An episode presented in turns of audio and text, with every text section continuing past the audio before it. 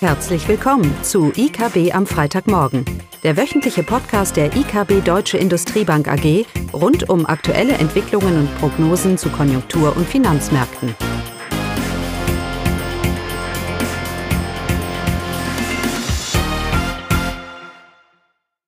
Hallo und herzlich willkommen zu IKB am Freitagmorgen. Heute mit Caroline Vogt und Eugenie Wiebe. Heute berichten wir über folgende Themen. Wir fangen mit einem grundsätzlichen Konjunkturausblick an und gehen auf Brexit ein. Dann gibt es ein Update der Konjunkturdaten aus den USA und anschließend berichten wir über das Sonderthema Türkei. Und los geht's. Genau. Ja, was ist in dieser Woche passiert? Äh, an den Zinsmärkten vor allen Dingen. Ähm, hier hat sich der Pessimismus etwas gelegt, beziehungsweise ist verloren gegangen und die Zinsmärkte haben erneut an Perspektive gewonnen. Das zeigt sich insbesondere an den deutschen langfristigen Zinsen, den 10-Jahres-Bund.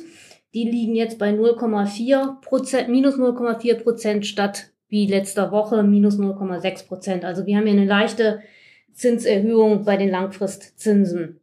Zuvor war eben alles mögliche Negative wurde in diesen Zinsen eingepreist. Ähm, und die Aussicht auf eine Einigung, insbesondere beim Brexit, die hat anscheinend geholfen, damit die Zinsmärkte wieder etwas äh, Perspektive bekommen. Aber es bleibt eben unsicher, auch wenn eine Einigung mit der EU zwischen UK und der EU besteht, äh, muss eben das britische Parlament noch zustimmen. Und hier kann es weiterhin zu Problemen kommen. Auch äh, wenn es hier zu einer Einigung kommen sollte, bleibt letztendlich die Ausgestaltung des Brexits, die ist weiterhin unklar. Und hier kann es auch weiterhin zu, zu Überraschungen, auch zu negativen Überraschungen kommen. Also es bleibt ein digitales Ereignis der Brexit. Er birgt weiterhin Risiken, auch für Deutschland und für die EU aus wirtschaftlicher Sicht. Aber eben andererseits kann sich dieses Risiko, kann sich auch sehr schnell auflösen. Und äh, das kann dann im Euroraum zu einer überraschenden, zu einem überraschenden positiven Konjunkturverlauf führen, insbesondere im nächsten Jahr. Grundsätzlich bleiben wir bezogen auf die Zinsmärkte bei unserer Meinung, dass diese zu negativ eingestellt waren. Also alles Negative wurde, wie gesagt, eingepreist. Und das aktuelle Zinsbild mit der leichten Zinserhöhung spiegelt eher die wirkliche aktuelle Konjunkturlage wider. Bezogen auf Stimmungsindikatoren und hier äh, insbesondere das IFO-Geschäftsthema nächste Woche. Ähm, hier muss ich allerdings erst äh, noch einiges zeigen und es muss irgendetwas Positives erfolgen. Das kann ein Ereignis sein oder können auch äh, positive Auftragseingänge sein. Aber hier muss wirklich erstmal etwas erfolgen, damit überhaupt eine Stimmungsaufhellung stattfindet. Ja, damit dann zu den äh, Konjunkturdaten in dieser Woche, bezogen auf die Eurozone. Da gab es nicht so viel, aber eben Industrieproduktion für den August, die ist leicht gestiegen. Aber für den Gesamtverlauf in diesem Jahr, also von Januar bis August, ähm, ist die Industrieproduktion im Euroraum äh, deutlich unter dem entsprechenden Vorjahreszeitraum äh, mit minus ein Prozent. Und im Ländervergleich ist insbesondere Deutschland hier ähm, ja mit dem stärksten Minus von über vier Prozent für den Zeitraum Januar bis August. Und das zeigt eben die Anfälligkeit der deutschen Wirtschaft bezogen oder aufgrund ihres Offenheitsgrades und eben sehr stark exportorientierten deutschen Industrie. Ebenfalls ein Minus weisen Portugal, die Niederlande und Italien auf, aber dieses Minus ist schon deutlich geringer.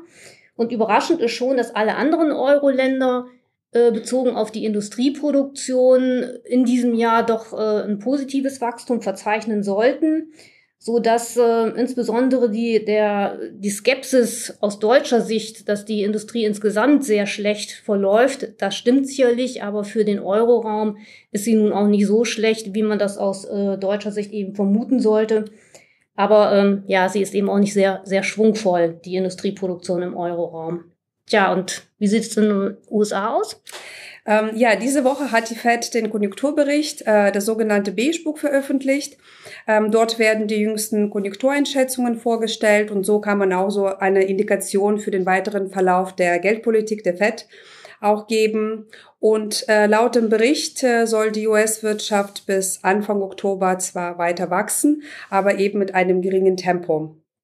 Ja, vor allem haben sich die Aktivitäten im Verarbeitengewerbe eher schwach entwickelt. Ähm, die Industrieproduktion ist im September enttäuschend ausgefallen und ist um 0,4 äh, Prozent äh, zum Vormonat zurückgegangen. Auch die US-Einzelhandelsdaten im September haben einen Umsatzrückgang verzeichnet.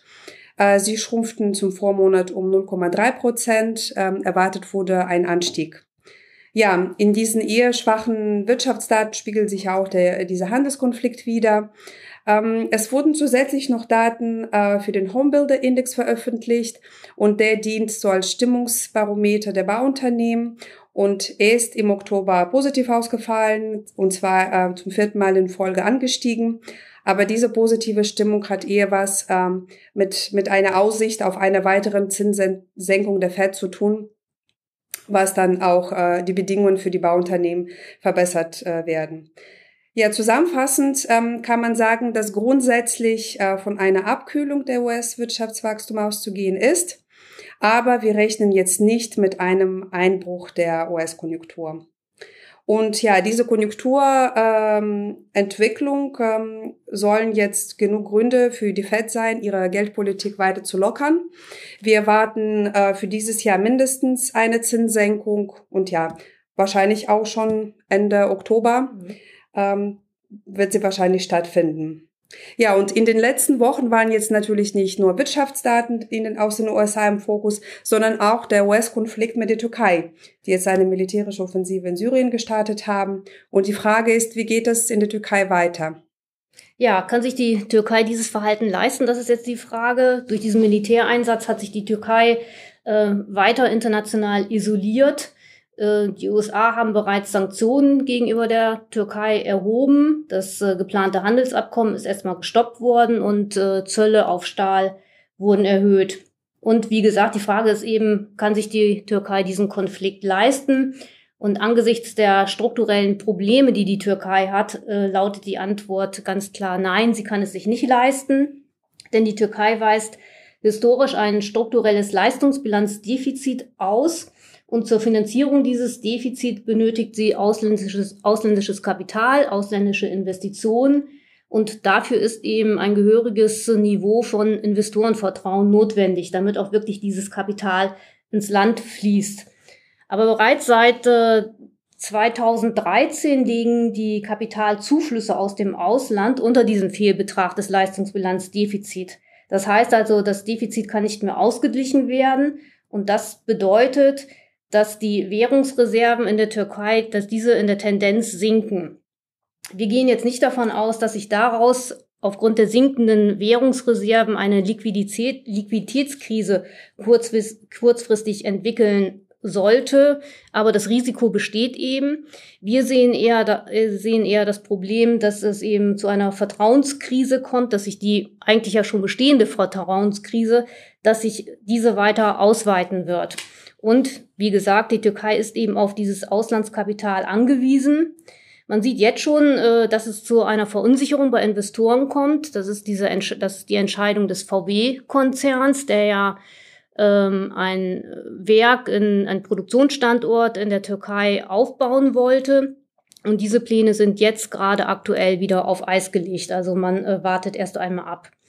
Zudem hat es äh, ähm, ja aufgrund dieser Ankündigung von, von Sanktionen hat es natürlich auch Turbulenzen an den Märkten, an den türkischen Märkten, Aktienmärkten, Devisenmärkten gegeben.